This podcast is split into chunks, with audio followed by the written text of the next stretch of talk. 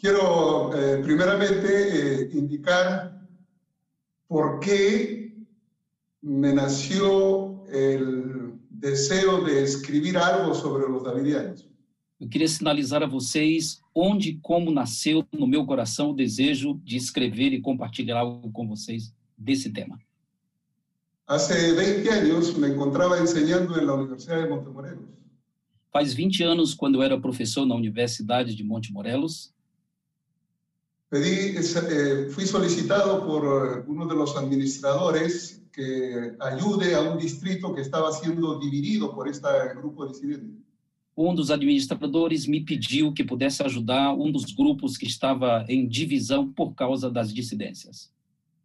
Así que fuimos a esa reunión y después de cinco años, cinco horas, perdón, cinco horas de conversación y estudio de la Biblia, quedé convencido de que algo había que hacer. Então eu fui nesse local indicado e depois de cinco horas eu cheguei à conclusão de que precisava fazer alguma coisa. Así que les dije a ellos que yo no tenía tiempo para eh, invertir más horas eh, discutiendo con ellos y que lo que iba a hacer era escribir un artículo para entregárselo a ellos. Então eu disse a eles que o tempo era muito curto, eu não poderia ficar mais tempo com eles, mas que eu escreveria um artigo especial falando sobre esse tema para ajudá-los. Resulta que me puse a escribir el artículo y cuando me di cuenta el artículo tenía muchas páginas y, y no llegó a ser un artículo sino un libro. Então eu comecei a escrever e percebi que já não seria mais um artigo, seria um livro. Y fue así como eh, eh, me inicié, pero hubo un estímulo en ese inicio. Foi assim que eu comecei e precisei de um estímulo para poder iniciar esse processo. A mí me estimuló el hecho de que los hermanos davidianos estaban convencidos de que ellos tienen la verdad y que los adventistas estamos en el error. Uma das primeiras conclusões que nós chegamos é que os davidianos achavam que eles tinham a verdade e que nós não tínhamos a verdade completa. Entonces eh, dije, bueno, les ofrecí a ellos que le iba a dar un estudio bíblico donde les demostraría su error. Então eu preparei e disse a eles que lhes entregaria um estudo bíblico para mostrar onde estava o erro deles. Es así como nació este estudio. Foi assim que nasceu esse estudo.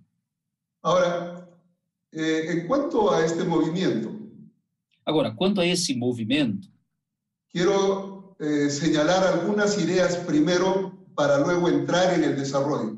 eu gostaria de mostrar algumas ideias básicas para depois desenvolver o tema. En primer lugar, el movimiento de la vara del pastor o davidianos no es un movimiento, Primeira coisa é que esse movimento davidiano não é apenas um movimento, no es un grupo, não é apenas um grupo, es un conjunto de grupos. É um conjunto de grupos em diferentes lugares. Es decir, eh, la vara del pastor son diferentes grupos que tienen un punto común y es que todos usan los escritos del fundador profeta Víctor Jutef.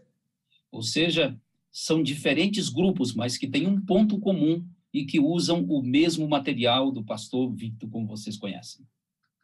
Otro aspecto que necesitamos aclarar Outra coisa É. que a gente precisa entender es que la vara del pastor, estos davidianos, no son lo mismo que la rama davidiana del cual nosotros conocemos a David Koresh. ok, é que o tema principal desse pastor Davi não é o mesmo de Koresh, que vocês também já leram sobre isso. Recuerden ustedes que David Koresh en el año 1993 eh, murió en un incendio en Waco, Texas, y 73 de sus seguidores con él. Y entonces, eh, en ese momento, porque se, se decía que era una secta criminal, todos los davidianos salieron a decir que no estaban conectados.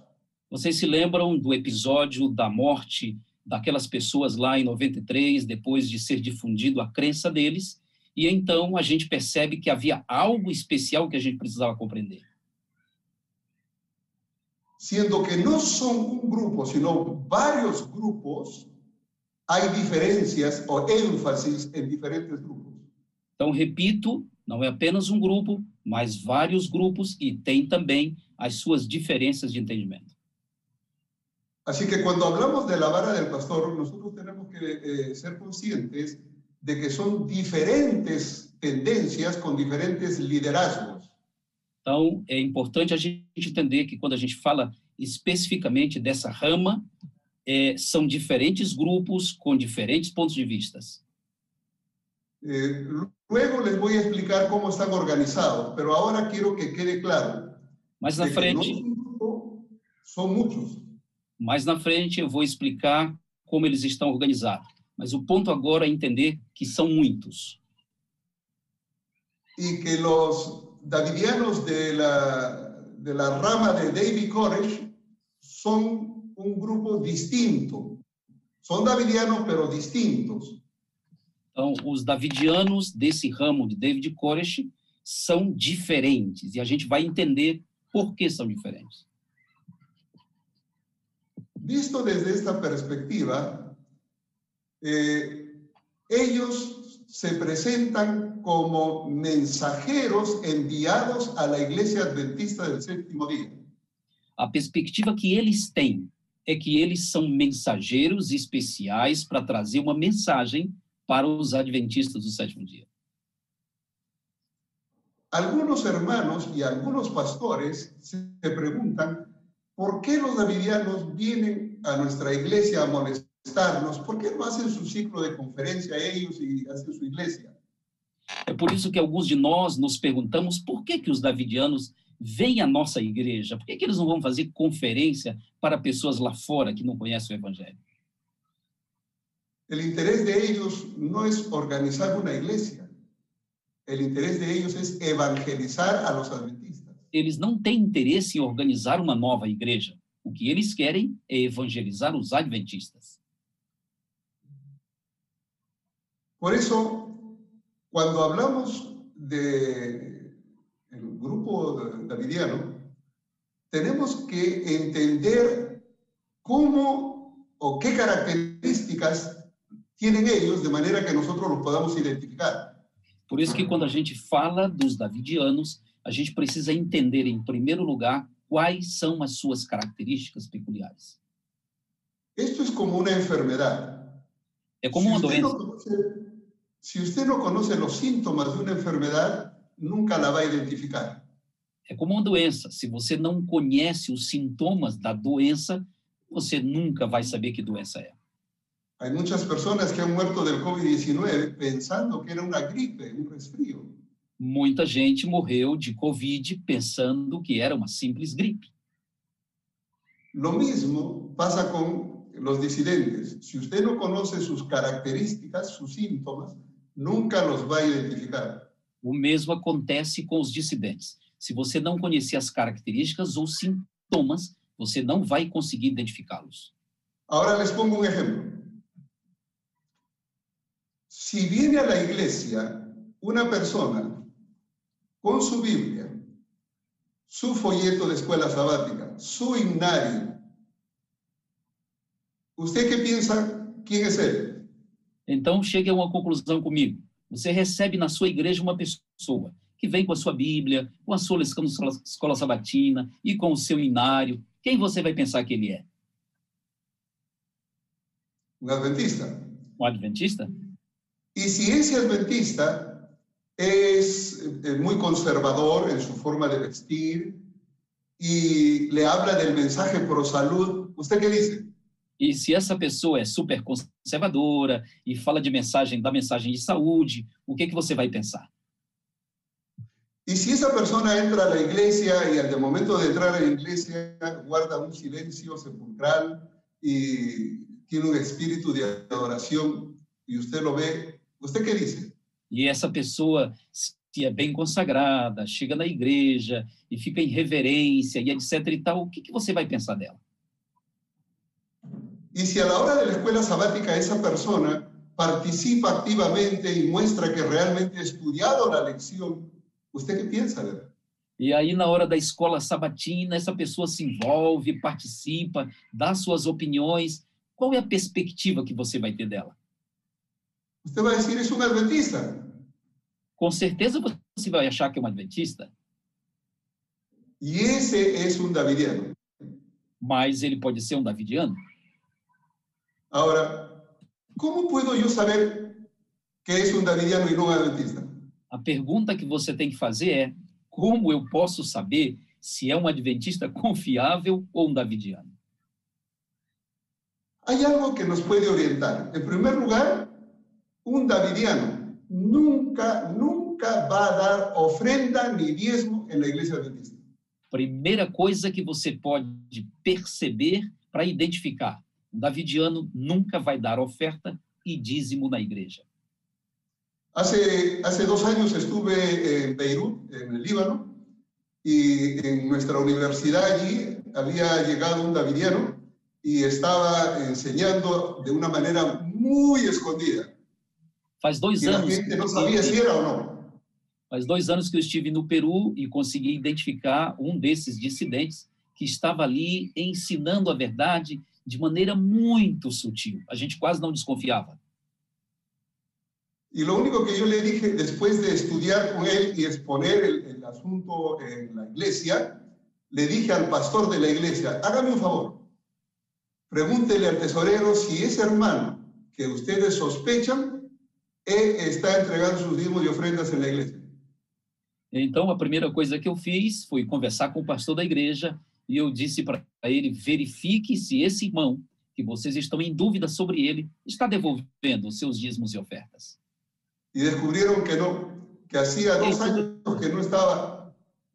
Perceberam claramente que ele não devolvia seus dízimos e ofertas. Entonces le dije, él es davidiano. Então, eu disse: ele é um dissidente. por la forma como se expresaba, por la actitud que tenía y las enseñanzas que presentaba y corroborado por el hecho de que no daba diezmo y ofrendas, era un davidiano. Ficou muito claro pela maneira como ele se expressava, as coisas que ele dizia e claramente por não devolver também o seu dízimo e oferta. Ese es el común denominador para identificarnos. Ahora, Esse é o denominador comum para a gente começar identificando. una cosa que tenemos que entender como adventistas es que ellos han llegado para quedarse. Outra coisa que a gente precisa entender como adventistas é que eles vieram para ficar. Algunos piensan que esto es una fiebre que va a pasar y, y- y ya. No, ellos van a estar siempre ahí. Alguns pensam que isso é apenas uma febre, um movimento que vai chegar e passar, mas infelizmente eles vieram para ficar. Así que necesitamos desarrollar estrategias que nos ayuden a enfrentar este problema. Então a gente precisa encontrar estratégias que nos ajudem a enfrentar esse grande problema. Y de eso hablaremos mañana. E a gente vai falar, Ahora hablaremos del origen. agora a gente vai falar da origem. ¿Cómo se originó eh, este movimiento y qué hay en común y qué hay en diferencia con la iglesia adventista? Vamos começar entendendo como isso começou e o que, que existe em comum com a igreja adventista. Tal vez les comento rápidamente que ellos comparten con nosotros muchas de nuestras doctrinas. Para começar, é importante a gente entender que eles sim têm muita coisa a ver com a gente, com as doutrinas. Por ejemplo, eh, ellos creen que tanto el Antiguo como el Nuevo Testamento, la palabra de Dios vigente hoy. Por exemplo, eles acreditam na Bíblia inteira, Antigo e Novo Testamento. Creen en la doctrina de la Trinidad, Eles acreditam na Trindade, eh, también que los diez mandamientos este, están vigentes y el sábado es el día del Señor. acreditam nos dez mandamentos como vigentes, inclusive o sábado, como dia do Senhor. Creen que, que Jesús es el Dios encarnado como nosotros. Eles acreditam na encarnação de Cristo, Creen también que la ley de Dios señala el pecado y niegan la inmortalidad del alma. acreditam na lei de Deus que mostra o pecado, da mesma maneira acreditam como a gente na, na imortalidade da alma, creen como nosotros que los justos serán resucitados cuando Cristo venga y los impíos después del milenio serán destruidos. Acreditam nas duas ressurreições e também no milênio. digamos, los 2.300 años, por ejemplo. Acreditam na profecia das 2.300 tardes e manhãs, igualmente a gente. Y, y, creen que en 1844 empezó la purificación del santuario celestial. Também acreditam no movimento de 1844 e na purificação do santuário. Predican el mensaje de los tres ángeles. Pregam a mensagem, as três mensagens angélicas. Para la venida del Señor. Também acreditam, normalmente, como nós acreditamos, na segunda vinda de Jesus. También creen que debe, debemos sostener iglesia con nuestros diezmos y ofrendas, solo que ellos no lo entregan a nuestra iglesia, lo entregan a su iglesia. Eles também acreditam que a gente deve sustentar a igreja com os nossos dízimos e ofertas, só que eles não entregam. Así que imagínense ustedes que venga un Davidiano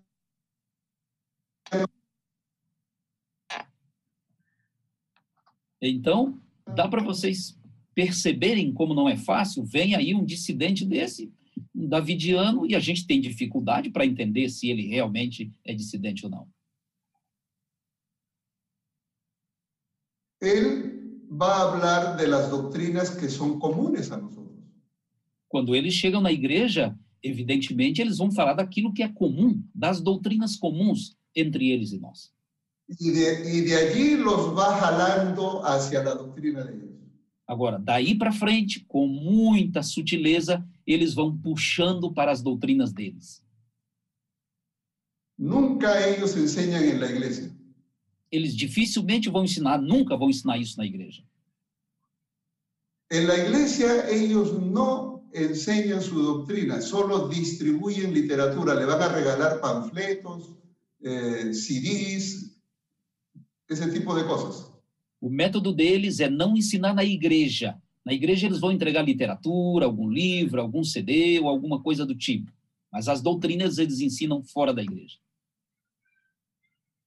O assunto é ganarse a amistad de los hermanos para luego visitarlos en su casa. O que eles mais querem é ganhar a confiança dos irmãos para depois ir visitá-los e ensiná-los em casa. Ok. Agora, que nos diferencia de ellos? Ok, agora qual é a diferença entre nós e eles? Cuando ustedes escuchen estas cosas que empiezan alguien a enseñar, inmediatamente sepan que es un davidiano. Quando você começar a ouvir as coisas que eles vão ensinar e que nós vamos mostrar aqui, aí você vai se dar conta de que é um dissidente. Ellos creen que el don profético que se manifestó en Elena White y terminó con su muerte en 1915, volvió a manifestarse en 1930 en la persona de Víctor Hutter.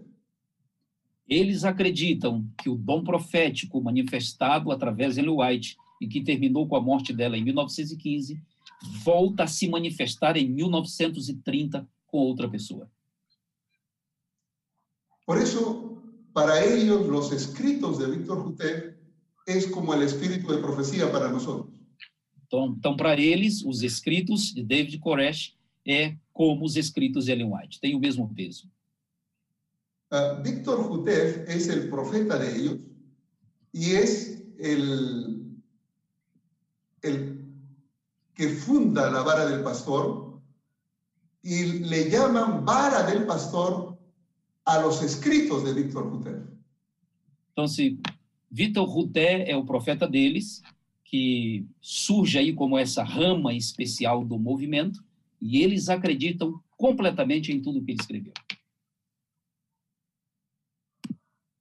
Para ellos, entonces, Víctor Ruté es el mensajero, así como Elena White fue un mensajero para de la, del movimiento adventista.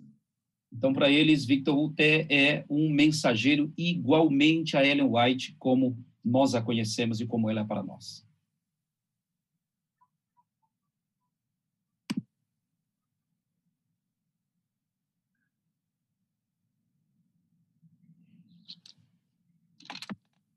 Dr. Vitor, no le escucho. Estamos eh, indicando que eh, ellos creen que la iglesia adventista es el pueblo de Dios en su condición laodicense.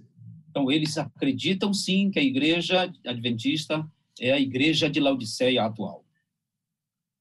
Ah, por esa razón, ellos consideran que hay que amonestar a la iglesia adventista. É por essa razão que eles entendem que alguém tem que despertar e acordar a igreja adventista. Y los que acepten el mensaje de la vara del pastor E aqueles que Será? aceitarem, serán parte de este grupo davidiano. então, eles acreditam que aqueles que aceitarem a advertência que eles pregam farão parte desse grupo especial que o pastor chama de davidianos. Ellos consideran que el sellamiento es aceptar el mensaje davidiano. Es Eles decir, son acreditam, sellados. que, eles acreditam que ser selados com o selo de Deus é aceitar essa mensagem de advertência que eles pregam. Otra cosa que eh, debemos tomar en cuenta es que la Biblia no puede ser interpretada sin la ayuda de la inspiración. Outra coisa que a gente precisa entender é que a Bíblia jamais poderá ser interpretada sem a ajuda da inspiração. Es decir, solo un profeta, alguien que tiene el don de profecía, puede interpretar la Biblia. Ou seja, somente alguém, um profeta que tem o dom de profecia, poderá interpretar a Bíblia. Es por eso que ellos leen la Biblia a la luz de Elena White y a la luz de Víctor Jutef. É por isso que eles leem a Bíblia à luz dos escritos de Ellen White e dos escritos de Victor Rutel. Si usted no obedece a lo que dice Elena White y Víctor Jutef, usted está mal interpretando la Biblia y esa es una interpretación privada.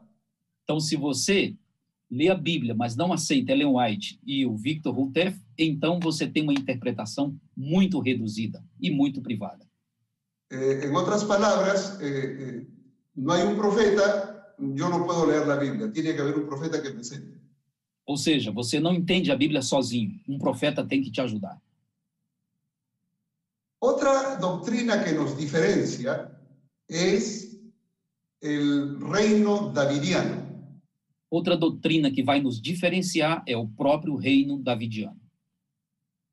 Ellos enseñan que Cristo va a venir en forma invisible antes de la segunda venida a instaurar un reino con David como rey y ese es el reino davidiano.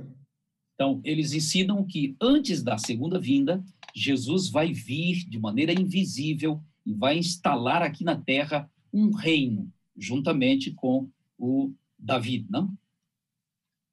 Por eso es que los ciudadanos de ese reino son davidianos, porque son súbditos de David. É por isso que o pessoal que faz parte desse reino deverá ser davidiano, porque vem para seguir a Davi. Los que sean parte de ese reino son los 144 mil que Jesús llevará a Jerusalén para instaurar el reino allá. Então eles entendem que aqueles que seguirem a Davi ou a David são os 144 mil e que depois Jesus vai levá-los primeiro a Jerusalém para depois instaurar o reino eterno. Una vez que se instaura el reino en Jerusalén, esos 144 mil davidianos predicarán el fuerte pregón a todo el mundo. Então, quando for instituído esse reino e eles forem levados a Jerusalém, será esse o povo que vai dar o alto clamor no final da história da humanidade. Y las personas que escuchen el mensaje del fuerte pregón serán la gran multitud que acompañará a los 144 mil. E então as pessoas que ouvirem e aceitarem essa mensagem pregada por eles farão exatamente parte ou serão a grande multidão mencionada lá em Apocalipse. Y, por supuesto ellos señalan que Apocalipsis 7.9 está apuntando a esa gran multitud. Então eles acreditam que Apocalipse 7:9 está apontando exatamente para esse movimento e para essa grande multidão. Otro aspecto es con relación a los 144 mil. Outra coisa interessante é com respeito aos 144 mil. Ellos creen que son literales Eles acreditam que esse número é literal y son aquellos que han aceptado el mensaje de la vara del pastor porque han sido sellados. e que eles são exatamente aqueles que aceitaram a mensagem vindo deste ramo aí de David, porque eles serão 144 mil. Entonces, para ser parte de los 144 mil, usted tiene que aceptar la vara del pastor, ese es el sellamiento, y además tiene que ser descendiente de las tribus de Israel. E aí vem a curiosidade para você fazer parte dos 144 mil, você tem que ter duas características, e a primeira é fazer parte desse movimento e também fazer parte das tribos de Israel. Eso quiere decir que eh, la persona tiene que tener la sangre de Israel, Então isso, quer dizer, ciudadanía, la sangre. então, isso quer dizer que somente participarão aqueles que tiverem o sangue de Israel, não a cidadania, mas o sangue. Y como Dios conoce el interior del ser humano, Él sabe quién tiene la sangre de Israel, Él lo escoge y son 144 mil. Então, como Deus conhece tudo, ele conhece quem faz parte realmente do povo de Israel e tem esse sangue, ele escolhe para fazer parte dos 144 mil. Otra doctrina en la cual es característica de ellos es que creen que cuando los 144 mil van a ir a dar el fuerte pregón a todo el mundo, los adventistas del séptimo día que rechazaron el mensaje de la vara, no fueron sellados, serán muertos. Y esa es la matanza de Ezequiel 9. Outra coisa interessante que eles dizem é que aqueles que não aceitaram a mensagem dos 144 mil, que negaram essa mensagem, serão mortos. E esta é a passagem que eles fazem conexão em Ezequiel, Ezequiel 9 habla de una matanza y dice, a grande matança. es la matanza. Y, por supuesto, creen que Jesús tendrá dos venidas. Una invisible para instaurar el reino y una visible para resucitar a, todos los fieles al final. Então, eles acreditam em duas vindas de Jesus. Uma para instalar o reino, como nós mencionamos, levando os 144 mil para Jerusalém, e outra que será, então, o momento que nós chamaríamos de juízo final. Ustedes se dan cuenta que eh, eh, estos, eh, estas doctrinas que hemos mencionado no están en la Biblia, no hay forma de que tengan un sustento bíblico. Sin embargo, para Jutef, él es el mensajero de Dios para la iglesia en este tiempo y ese es el mensaje que los davidianos traen a nuestra iglesia. Como nós conhecemos a Bíblia, é fácil perceber que essa doutrina mencionada não está na Bíblia. Mas o que eles defendem é que Victor Rutef tem uma nova mensagem e que nós precisamos acreditar nele, porque esta é a última mensagem que vem para o povo de Deus. ¿Cómo se originó todo esto? Como começou tudo isso? Víctor Jutef es, eh, fue nacido en Bulgaria, Victor Rutef nasceu na Bulgária, 1885.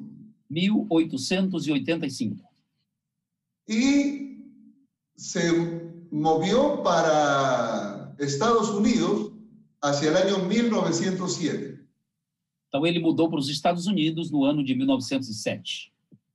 Él pertenecía en aquel entonces a la iglesia ortodoxa en Bulgaria Ele pertencia à Igreja Ortodoxa lá na Bulgária y cuando llegó a Estados Unidos conoció la iglesia adventista y se bautizó en mayo de 1919. Então, quando ele chega aos Estados Unidos, ele conhece a mensagem adventista e se batiza no ano de 1919. Estuvo en la iglesia en California, donde se bautizó, eh, ayudando como asistente del director de escuela sabática. Então, ele frequentou a igreja na Califórnia e, durante o tempo que estava ali, foi um dos diretores da escola sabatina. Y en el año 1929, cuando la Iglesia Mundial estudiaba el libro del profeta Isaías, él aprovechó eso para empezar a enseñar su doctrina. Então, em 1929, quando havia uma forte ênfase no livro de Isaías, ele aproveita para começar a pregar as suas doutrinas. La iglesia le llamó, por supuesto, la atención y como él siguió predicando, tuvo que ser desfraternizado a fines de 1929. Então, a igreja percebeu o que estava acontecendo, chamou a sua atenção e ele foi desligado da igreja em 1919. Bueno, él presentó su observación y reclamo a las instancias superiores. Então, ele se apresentou. Que, que reclamaba, escribió un libro. Então, ele se apresentou diante das instâncias superiores para fazer a sua defesa e também aproveitou para escrever um livro. Y en el año, eh, eh, fue en diciembre de 1930, él publica su primer libro titulado La vara del pastor. Então, em dezembro de 1930, ele publicou o seu primeiro livro, que era titulado A Vara do Pastor. Y lo que hizo fue enviarle ese libro a muchos pastores el área donde él eh, estaba. Então, ele enviou esse livro a todos os pastores que ele pôde, em todos os lugares onde ele conseguiu alcançar. Él lo, que, lo que quería era que los pastores adventistas apoyaran su labor. O que ele queria é que os pastores adventistas apoiassem essa obra que ele estava fazendo. Por lo menos sabemos que al menos un pastor decidió eh, adherirse al movimiento de la, de la vara del pastor. E a gente tem conhecimento de que pelo menos um pastor apoiou esse movimento e começou a segui-lo. En el año 1932 publicó el segundo volumen de La vara del pastor. Então, em 1932, ele publica o segundo volume do livro A Vara do Pastor.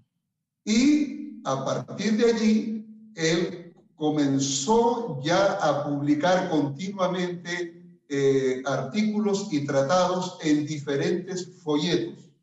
Então, a partir daí, ele não parou e continuou publicando tratados, explicações em pequenos folhetos ou panfletos. Les voy a dar algunos títulos de los folletos para que cuando ustedes reciban un folleto davidiano sepan que es davidiano.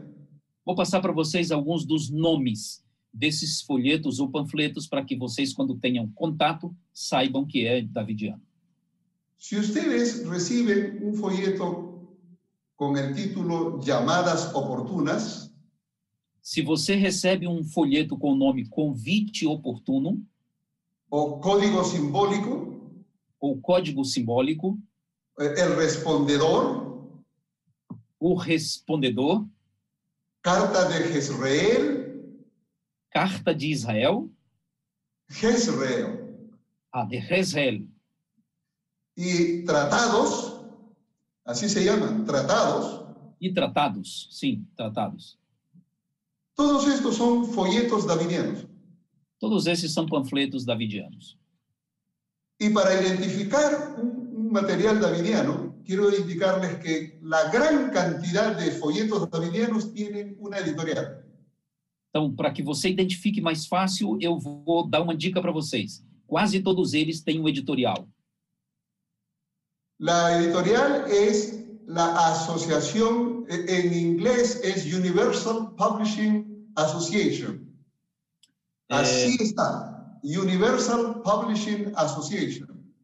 Ok, em inglês, Universal Publishing. Universal. Perfeito. Em inglês, é. Perdão, pastor, repete outra vez? Universal Publishing Association. Ok. Aí está, Universal Publishing Association. Publicação Y Universal. en español sería Asociación Publicadora Universal. Isso. sello está en todos en todos los panfletos. Ok. Então, Casa Publicadora Universal seria em português. Más o menos. Esa es la idea. Asociación Publicadora Universal. Associação. Pero ellos no lo ponen así, ellos lo ponen en inglés. Claro. Association. para que ustedes lo tengan en mente. Es como cuando ustedes ven Casa Editora Sudamericana, ya saben que es adventista. Então, é só olhar lá o corporate e você vai encontrar em inglês essa Associação Universal de Publicações. Bueno, ellos este, escribieron varios eh, folletos adicionales. Por ejemplo, hay, una, hay un folleto que se llama La Conferencia General de 1950. Ok? Então, outros folhetos, como por exemplo a Conferência Geral de 1950. El reclutador de la Casa Blanca. O recrutador da Casa Branca. En todos estos folletos, él expresa su doctrina, sus experiencias con la iglesia y eh, él eh, hace claro por qué él está llamado a enseñar a la iglesia adventista. Em todos esses folhetos, ele tem um ponto em comum. Ele quer deixar bem claro por que ele quer ensinar a igreja adventista. En esos años de 1932-33, él entregó un manuscrito de, de su vara del pastor a los miembros de la Asociación General para que sea revisado. Nessa época que nós estamos mencionando, de 32 e 33, ele entrega uma quantidade de panfletos para a Associação em Geral para ser investigada. Y entonces él, mientras estaban revisando su material, algunos le dijeron que no guardaba ninguna relación seria con la interpretación de la Biblia. Então, enquanto estavam revisando esse material na Associação Geral, eles responderam a ele que não tinha nada em comum com a revelação bíblica. Y entonces le pidieron que revisara su hermenéutica. La forma de entender la Biblia estaba totalmente eh, distorsionada. Então pediram a ele que revisse a sua hermenêutica, porque a maneira que ele estava usando para interpretar estava equivocada. En vez de corregir o, o eh, reestudiar, él siguió publicando y empezó su camino hacia la separación con la iglesia. Mas ao invés de corrigir e republicar, ele continuou no mesmo caminho e continuou publicando e enviando a todos. En el año 1934, él decide organizar a sus seguidores como la Asociación General de los Adventistas del Séptimo Día de la Vara del Pastor. Então, em 1934, ele resolve organizar a Associação Geral que tinha como tema a vara do pastor. Ese mismo año, el- nuestra iglesia declara que los escritos de Víctor Jutel tenían errores subversivos. Nesse mesmo ano, a igreja se pronuncia dizendo que não aceita os escritos dele porque haviam erros de acordo com a interpretação. Y en el año siguiente, en 1935, Jutel decide comprar 74 hectáreas en Waco, Texas, para hacer ahí su centro de predicación. Então, em em 1935, ele compra 24 hectares no Texas e ali ele começa a construir aquilo que seria sua, é, o seu escritório da associação. Y lo llama el centro del Monte Carmelo, así lo llamó, centro del Monte Carmelo. Então, ele deu o nome de Centro do Monte Carmelo. Recuerden que el Monte Carmelo está asociado al profeta Elías. Lembrem que o Monte Carmelo tem tudo a ver com o profeta Elias, está associado. que él estaba diciendo es que el centro del Monte Carmelo sería su centro de operaciones y que él sería el Elías. Então, o que ele queria dizer para todos é que ali no Monte Carmelo, no seu centro do Monte Carmelo, seria a sua base para trazer a nova mensagem. Lo cierto es que eh, eh, se mudaron para allá en 1935 Então, eles se mudaram para lá no ano de 1935. y por lo menos ese centro estuvo eh, abierto hasta el año 1993, en abril, cuando un incendio eh, por David Koresh, recuerden el incendio de los Davidianos, destruyó parte de ese campamento. Então, aí vem a parte da história que nós conhecemos, que eles ficaram ali até 1993, quando houve aquele grande incêndio com eh, Dave- eh, David Koresh.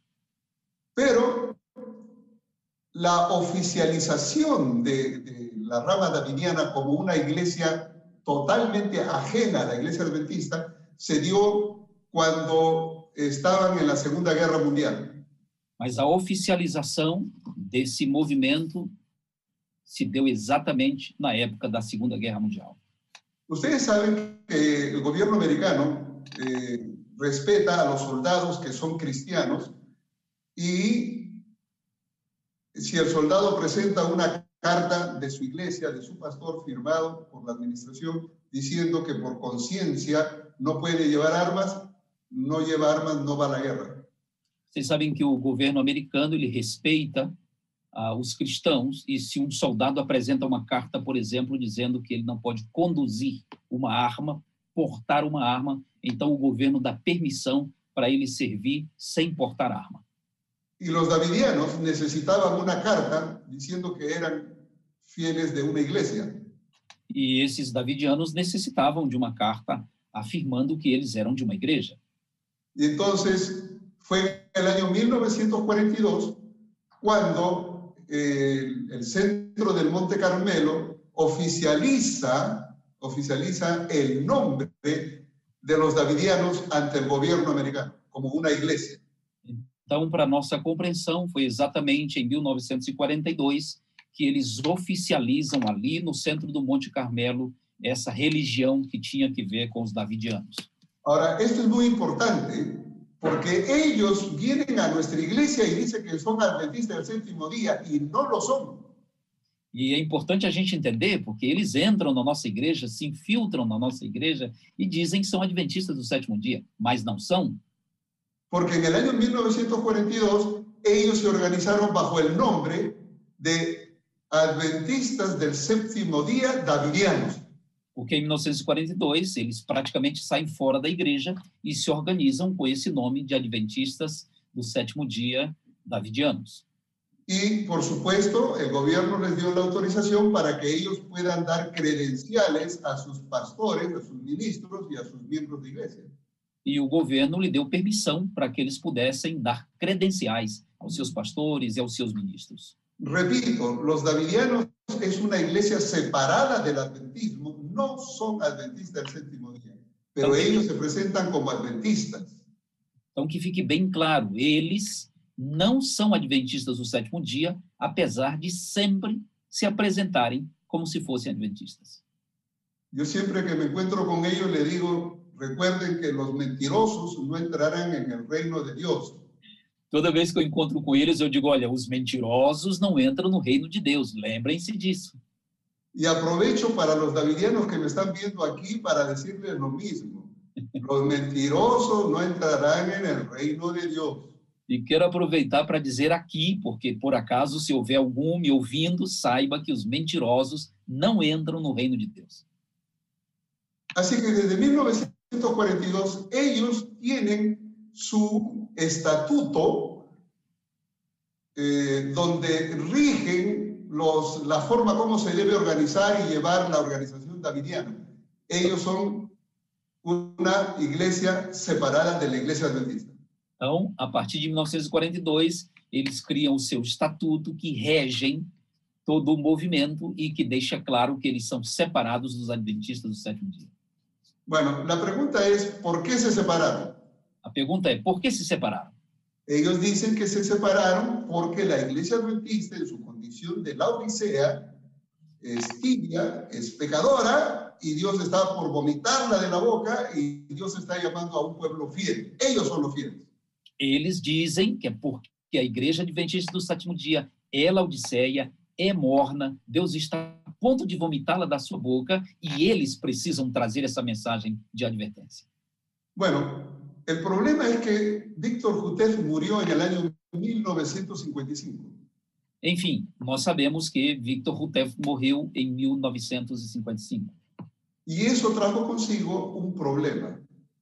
E isso trouxe um problema. ¿Quién sería el sucesor? Quem seria o líder sucessor? Y el otro problema es, si él era el Elías, se supone que el Elías no debía morir. Aí está um problema. Se ele se dizia o Elias, o que nós entendemos é que Elias não deveria morrer, mas ele morreu. Entonces, cuando él murió en 1955, surgió la primera división. Então, quando ele morreu em 1955, aparece aí a primeira divisão no movimento. Por un lado, se separa eh, Benjamín Roden, que era uno de sus seguidores, se separa y organiza lo que se llama la rama davidiana. Então, a primeira divisão foi com Benjamin Jovem e ele separa o primeiro movimento chamado Davidiano. En el otro grupo, que es conservador, queda la esposa, eh, Florence Jutef, la esposa de Víctor, ella queda como líder. Do outro lado da divisão ficou a esposa Flores Rutef como líder do segundo movimento, mais conservador. Y ella, siguiendo los pasos de su esposo, pretendió también tener el don de profecía. Então, ela, seguindo os passos do marido, queria também ter o dom de profecia. Ellos en el año 1959, eh, bueno, fue en el año 55 cuando ella profetizó una nueva luz que decía que en el año 1959, abril, vendría el Señor Jesús. Então, aí começam as profecias dela. Ela começa a profetizar a partir de 1955 e diz que em 1959 seria a vinda de Jesus. Ella eh, interpretó literalmente los 1260 días de Apocalipsis 11, 3 al 6, lo interpretó literalmente y dijo, esa visión se me ha dado ahora, 1955, contamos los tres años y medio, me lleva a la primavera, abril de 1959. Allí viene el Señor. Então, ela interpreta os 1260 anos de forma literal e diz que se cumpriria esta profecia em abril de 1959, que é a primavera lá nos Estados Unidos. Así que cuando llegó abril de 1959, eh, se publicó en el Código Simbólico, el folleto número 14, en el tomo 14, eh, se publicó la noticia de que habría un evento, una semana de preparación antes de la fecha de la venida del Señor. Então, ela faz um panfleto que se chamava Código Simbólico, volume 14, e prepara um movimento especial, porque haveria algo que aconteceria antes da volta de Jesus. Siendo que el Señor vendría el 22 de abril, entonces se reunirían a partir del 16 de abril. Então, essa festa especial que deveria acontecer deveria ser a partir do 16 de abril, porque o Senhor voltaria no 22 de abril. Así que ellos esperaban que el 22 de abril se, se darían dos eventos. El Señor vendría, ¿no? Para ejecutar la matanza de Ezequiel 9 contra los adventistas que no aceptaron el mensaje y establecer el reino. Então, eles entendiam que nesse dia 22, de acordo com a profecia dela, duas coisas importantes iam acontecer. O primeiro seria a volta de Jesus com a grande matança de Ezequiel 9 e o estabelecimento do seu reino. Y a, ese, a esa reunión fueron todos los davidianos, inclusive aquellos que no estuvieron de acuerdo con el liderazgo de Flores Gutef y fueron desfraternizados, y los que se separaron de la vara de, de, del pastor eh, Benjamín Roden, que hizo la rama davidiana, también vinieron. E o curioso é que nesse movimento, aí, a partir do dia 16 ao 22, foram todos eles. Tanto os que acreditavam nas profecias que ela estava dando, quanto aqueles que não acreditavam, que estavam seguindo a Benjamin Robin. Lo cierto es que eh, esperaron ese 22 de abril y el Señor no vino, ni ninguna matanza ocurrió, ni ningún reino fue instaurado. Então eles ficaram esperando e aquele foi um desapontamento para eles, porque não veio Jesus, não houve nenhuma matança e nenhum reino foi estabelecido. Y entonces dijeron, ¿y ahora qué pasó? E eles ficavam se perguntando o que aconteceu.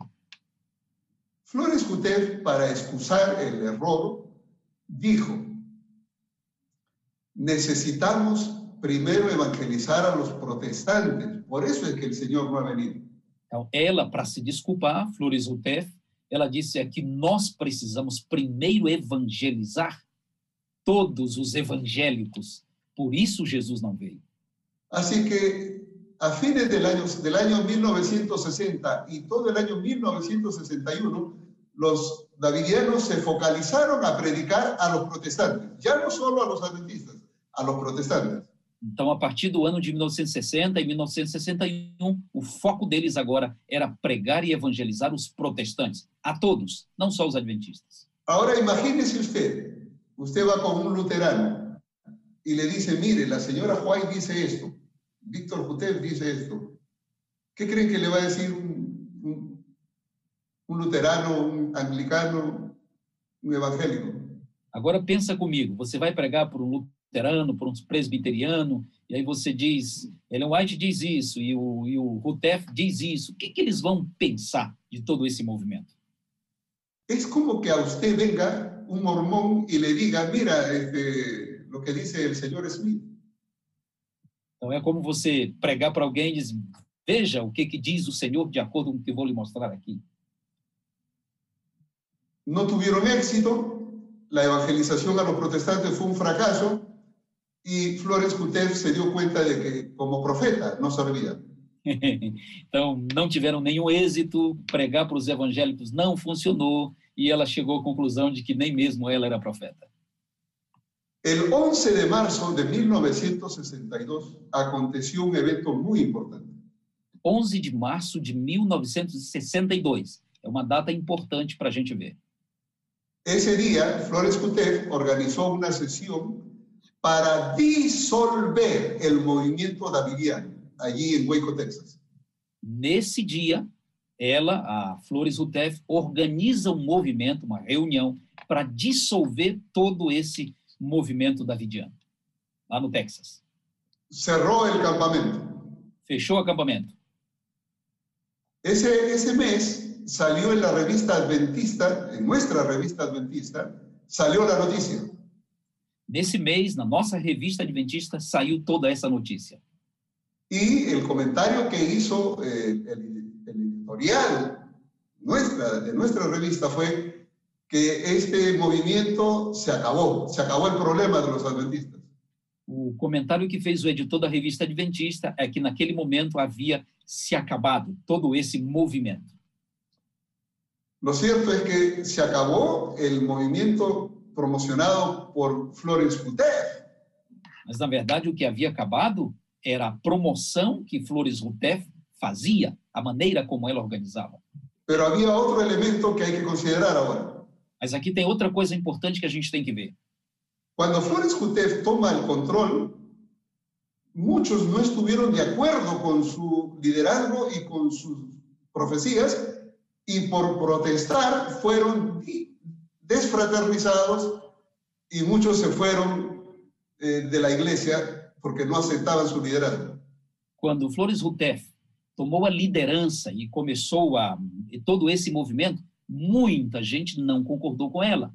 E aí eles foram desligados da igreja por não acreditarem nela e o movimento ficou fragmentado.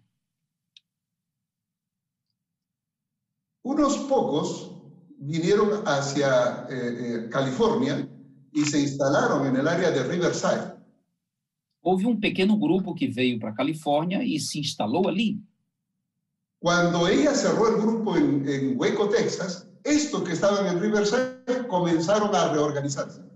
Então, quando ela encerra o movimento lá no Texas, esses que estavam em Riverside começam agora a se mexer.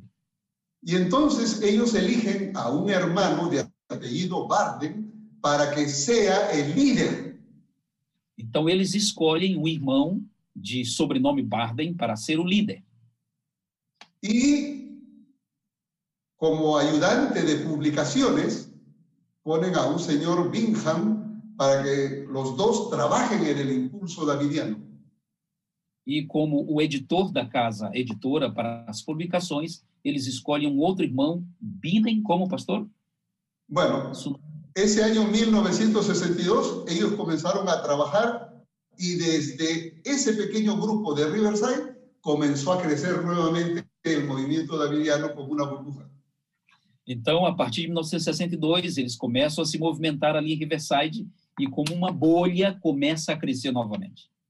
El asunto es que cuando empieza a crecer, entonces Bingham dice, yo quiero ser líder también. Então, quando começa a crescer, o editor da casa publicadora, Bingham, disse, eu também quero ser o líder. ¿Y qué hace? Se separa de Barden, o sea, Barden por un lado, Bingham por otro lado, y forman dos grupos davidianos distintos. E aí, novamente, surge dois grupos davidianos. Um grupo que segue a Baden e outro grupo que segue a Binding.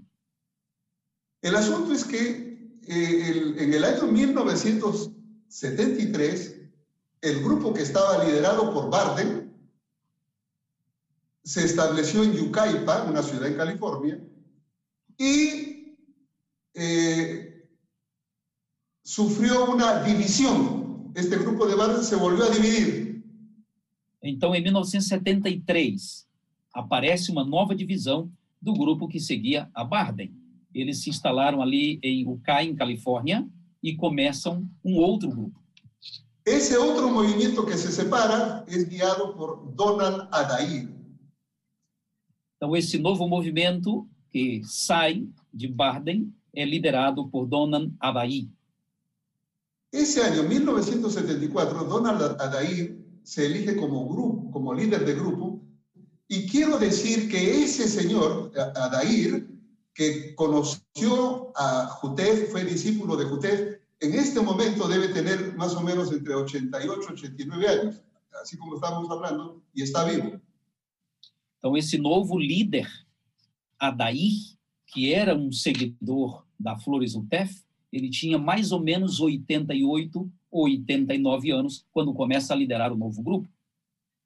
Él es el que está a la vanguardia de la penetración davidiana en toda Latinoamérica. É ele o que vai à frente, na vanguarda da penetração de todo esse movimento aqui para a América Latina. Eh, es- estoy casi seguro de que él eh, está ahí y él es el que está buscando unificar a todos los grupos davidianos. Eu tenho quase certeza de que ele é quem mais tentou unificar todos os grupos davinianos espalhados. Él es el que se ha esforzado por que las publicaciones se multipliquen, como dice la hermana White, como hojas de otoño. Ele se empenhou para que as publicações alcançassem todos os lugares, como diz Ellen White, como folhas de outono. Así que eh, di- diríamos que eh, Barden, Bingham se separan, de Barden se separa Donald Adair y de Bingham también se separan. Un señor de apellido Jordan de, de las Islas Trinidad y Tobago se separa también. Então, da mesma maneira que se separou aí de Flores, Barden, Bingen, agora de Bingen vai se separar também um outro grupo liderado por Jordan, que era ali das ilhas. Y entonces, eh, Jordan trata de, de introducirse en Nueva York, en las iglesias adventistas de Nueva York, y, eh, comienza eh, un nuevo grupo davidiano allí, liderado por Tony Hibbert, y cuando ese grupo creció, Tony Hibbert se erige como líder también y forma su grupo davidiano. Vejam quantas facções ou quantos grupos se separam, porque de Jordan, lá das Ilhas Trindade e Tobago, surge um outro movimento liderado por Tony River. Y así sucesivamente. Yo puedo decirles que de- grupo de Barden, que empezó solo con Bingham, se iba dividiendo, se iba dividiendo, y solo de esos grupos hay más de 10 grupos davidianos que hasta el año 2000 estaban identificados, más de 10 grupos. Então, só para vocês terem uma ideia, saindo de Barden, de Bindia, etc e tal, e de Jordan, e Adaí, e Tony, daí se separaram vários grupos, são mais de 10 grupos já catalogados do mesmo movimento. Ahora, con respecto a la rama davidiana, que es otra cosa, la rama davidiana, recuerden que cuando muere Jutef, Benjamín Roden se aleja y forma la rama davidiana. ¿Cuál es la diferencia entre la rama davidiana y estos conservadores? Agora vamos entender qual é a diferença da rama principal, a rama davidiana, e esses outros grupos, inclusive os conservadores. El, el grupo conservador de, de, de Flores Jutef y estos que después resurgen con Barden y Bingham, formaron varios grupos. Pero la rama davidiana es una rama extremista. é importante entender que, apesar de Flores, o Tef, a esposa, e os outros que a seguiram terem vários grupos, não é a mesma coisa da rama original. Essa rama original era uma rama mais. É, é, es extremista, más radical. Desculpa, pastor, mais extremista. Okay? Benjamin Roden tenía una idea muy diferente a lo que enseñaba Jotef. Benjamin, Benjamin Roden tinha uma ideia um pouco diferente do que ensinava o Davi inicialmente. Para Víctor Jotef, la matanza de Ezequiel 9 la ejecutarían los ángeles de Dios. Então, para ele, a a matança de Ezequiel 9 executariam aqui na terra os anjos de Deus. Pero Benjamín Roden enseñaba, y, y la rama davidiana hasta el día de hoy enseña, que los que van a ejecutar la matanza de Ezequiel 9 son los miembros de la rama davidiana. Então, Benjamin Roden, ele dizia que a matança não seria pelos anjos, mas seriam aqueles que seguem a rama original davidiana.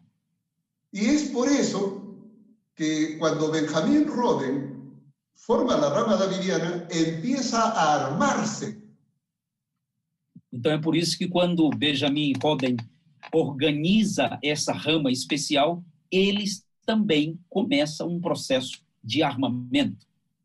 E quando ele muere, eh, el año eh, 1978 más o menos, cuando él muere, su esposa, Luisa Roden, toma eh, el control de esa rama davidiana. Então aqui vem uma curiosidade, quando ele morre em 1978, é a esposa dele, Luisa Roden, que toma conta e passa a ser a líder desse movimento. Pero como ella no tenía mucha experiencia, busca la ayuda de alguien. Tenía un hijo llamado George Roden, pero no recibió la ayuda del hijo. Ela começa a buscar ajuda de alguém. E ela acreditava no filho, que se chamava George Roden, mas ele não apoia a própria mãe. Pero en ese tiempo entró a la iglesia un joven llamado Vernon Howard. Então, nesse tempo, entra na igreja um jovem chamado Bernard Howden. Y él, como era músico y líder, fue el que apoyó a, a Luisa Roden en su liderazgo. Então é ele quem apoia a Luisa Roden nessa liderança dessa, desse grupo. Y cuando Luisa Roden muere en el año 1986, el que era líder era Luisa Roden con Vernon Howard. Então, quando ele morre, o Benjamin, as líderes ou os líderes era Luísa juntamente com Jorge. E quando Luísa Roden muere, então Vernon Howell queda como líder. Então, quando ela morre, Luísa Roden, quem fica como líder é Bertolt Roden.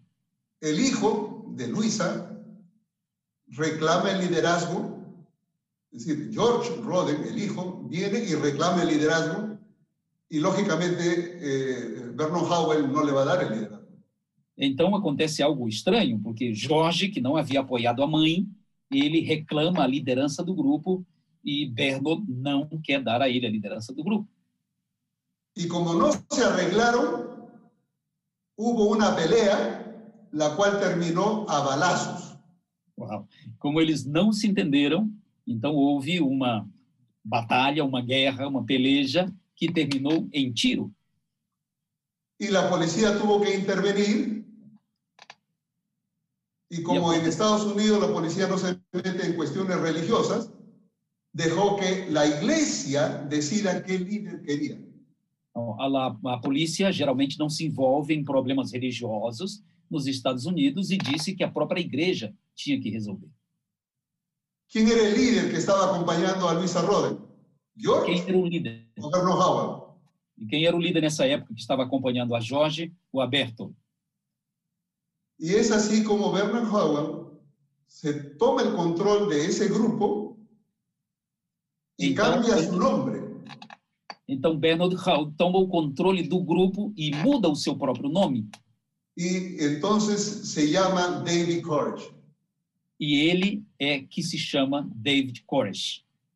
Y ese es el señor este que comenzó a armar a su grupo porque ellos creen o creían, y todavía siguen creyendo sus seguidores, que ellos son los que van a ejecutar la matanza de Ezequiel 9 contra los adventistas. Então, uma das primeiras coisas que David Koresh faz é se armar juntamente com seu grupo, porque eles entendem que eles serão os enviados de Deus para operar a grande matança contra os adventistas. Así que yo quisiera que por favor distingamos esto. Los de la rama davidiana de David Koresh, ellos son los que están convencidos que ellos van a ejecutar la matanza contra los adventistas.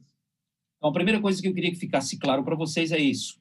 Aqueles que seguem a rama davidiana de David Koresh são os que acreditam que eles operarão a grande matança de Ezequiel 9 contra os adventistas. Los davidianos que están viniendo a Latinoamérica no vienen de esa rama davidiana, vienen de los conservadores. Os que vêm para a América do Sul não vêm dessa rama davidiana aí de David Koresh. Eles vêm dos conservadores, evidentemente. ellos da- creen que la matanza de Ezequiel 9 será ejecutada por los ángeles de Dios. Então, eles acreditam que a matança de Ezequiel 9 eh, não será por eles, mas será pelos anjos de Deus. En una iglesia que estuve visitando en cierto lugar, escuché al pastor que del frente de la iglesia decía a los miembros, Eu los estive, vienen a matar a los adventistas, ellos van a ejecutar la matanza contra los adventistas.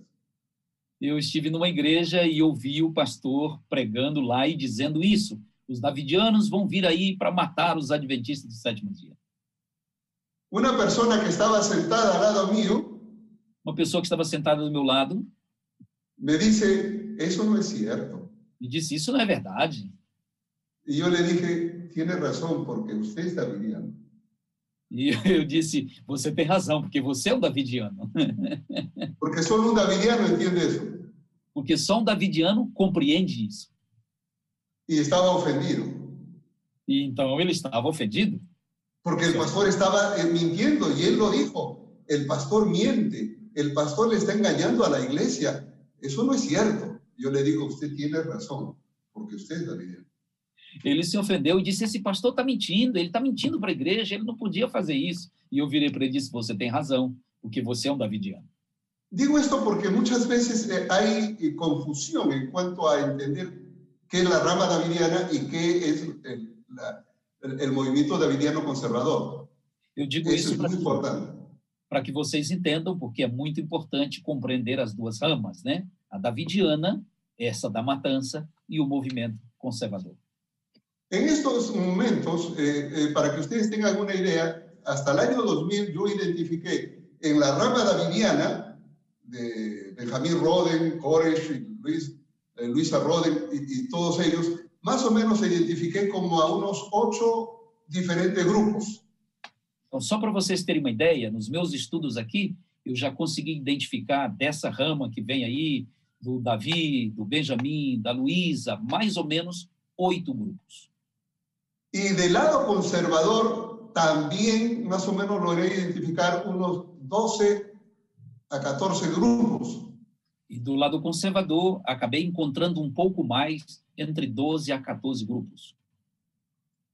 Eso hasta el año 2000. Del año 2000 para acá, eso se ha multiplicado. Isso foi só até, até o ano 2000. De 2000 para cá, certamente já se multiplicou. Mientras estuve en África, eh, en, en el año 2013, cuando llegué a África, me encontré en Nairobi con un grupo davidiano. Eu estive na África aí pelo ano 2013 e ali em Nairobi eu encontrei um grupo davidiano.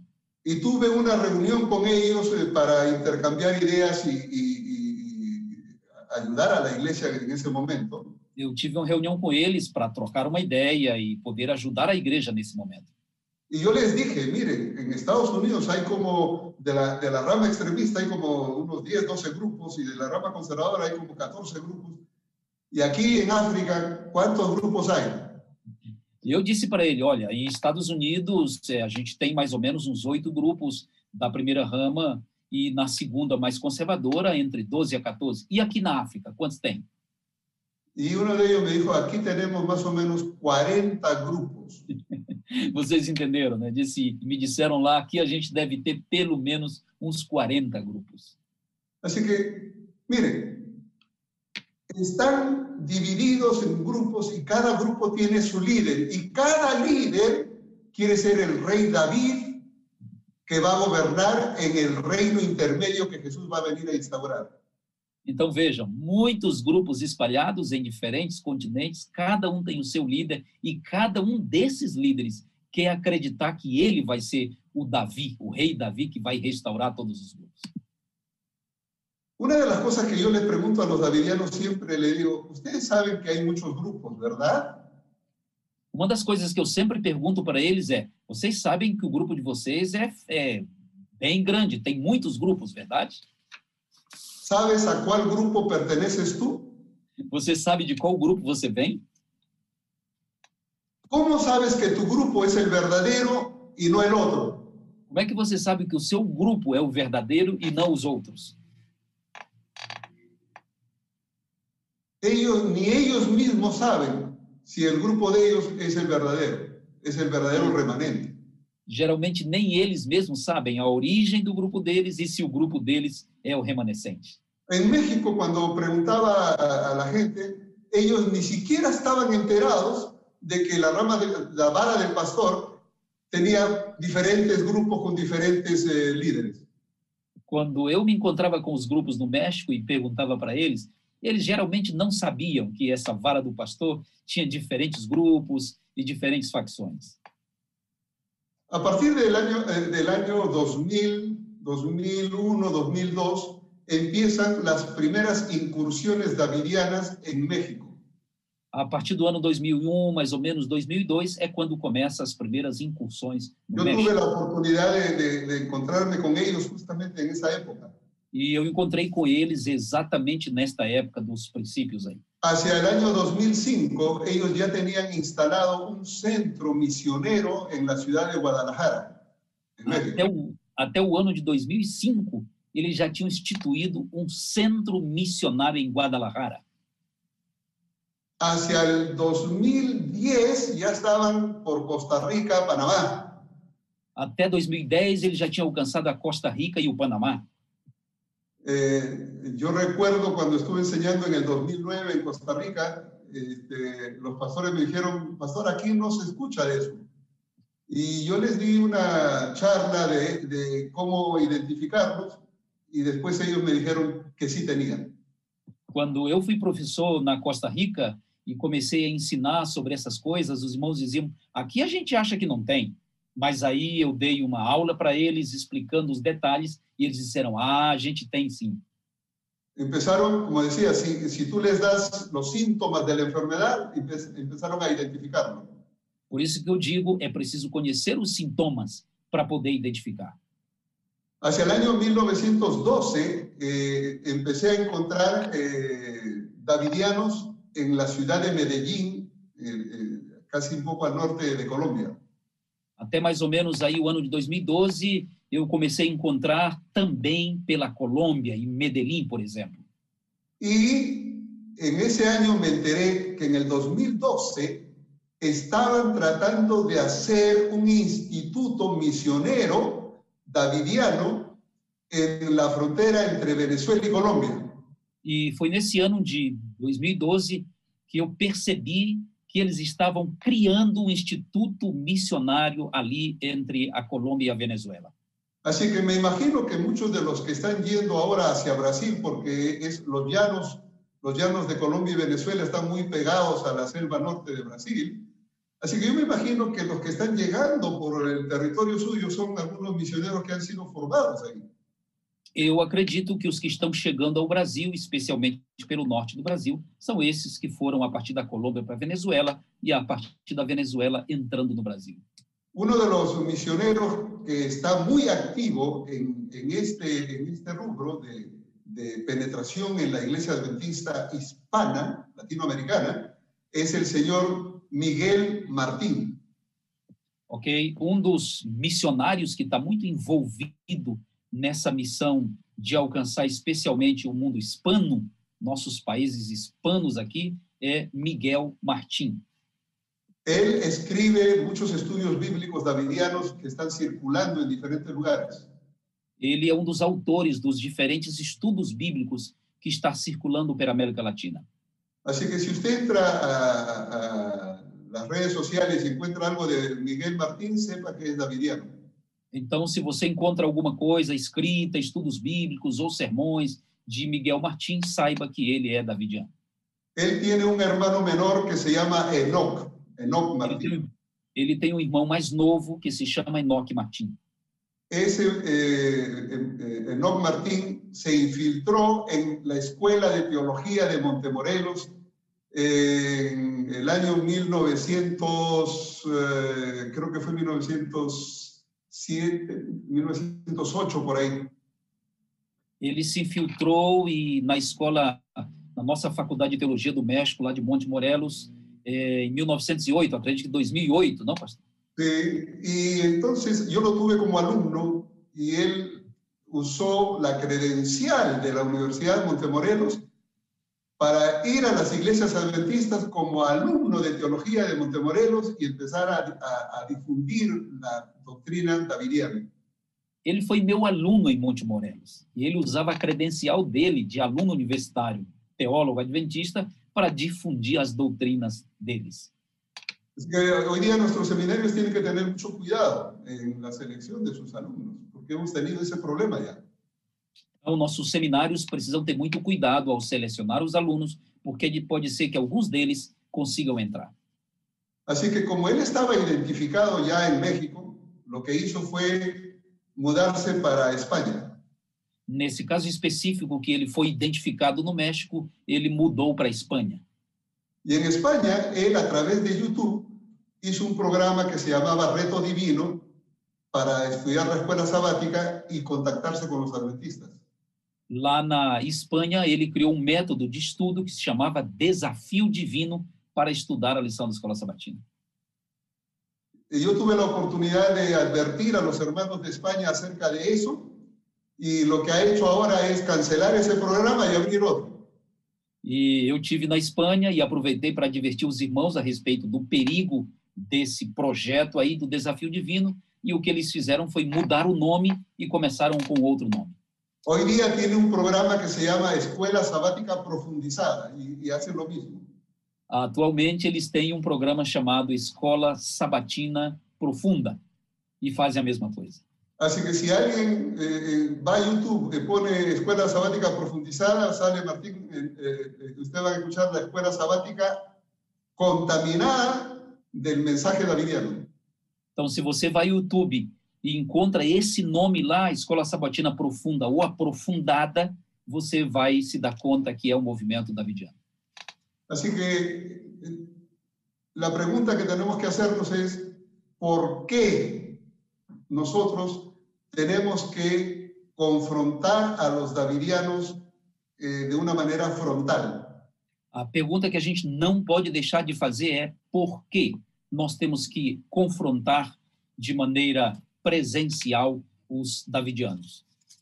Porque ellos eh, se han propuesto evangelizar, voy a poner así en comillas, evangelizar a la iglesia adventista. É, e a resposta é muito simples, é que eles têm na mente muito claro que eles vão evangelizar a igreja adventista. No van a cambiar su manera de pensar. Un davidiano es misionero en la iglesia adventista. Eles não vão mudar a sua maneira de pensar, o seu foco. O davidiano quer converter os adventistas. Ellos quieren rescatar a los fieles que están en la iglesia adventista para que sean parte de, de los sellados Eles dizem que tem que resgatar de dentro da igreja aqueles que são fiéis para fazerem parte dos selados dos 144 mil. y si en el proceso tienen que dividir la iglesia y destruir la iglesia, no les importa. E se nesse processo eles têm que destruir ou dividir a igreja, nada importa para eles. Por lo tanto, necesitamos hacerle frente con la Biblia. Então nós precisamos enfrentá-los diretamente com a Bíblia. Y eso es lo que pretendemos hacer el día de mañana en los estudios bíblicos en los cuales presentaremos el error davidiano. Exatamente o que nós vamos fazer amanhã com os estudos que nós vamos ter para poder mostrar os erros dos davinianos. Más o menos tienen ustedes una idea cómo surgen, cómo se han desarrollado y el propósito de ellos.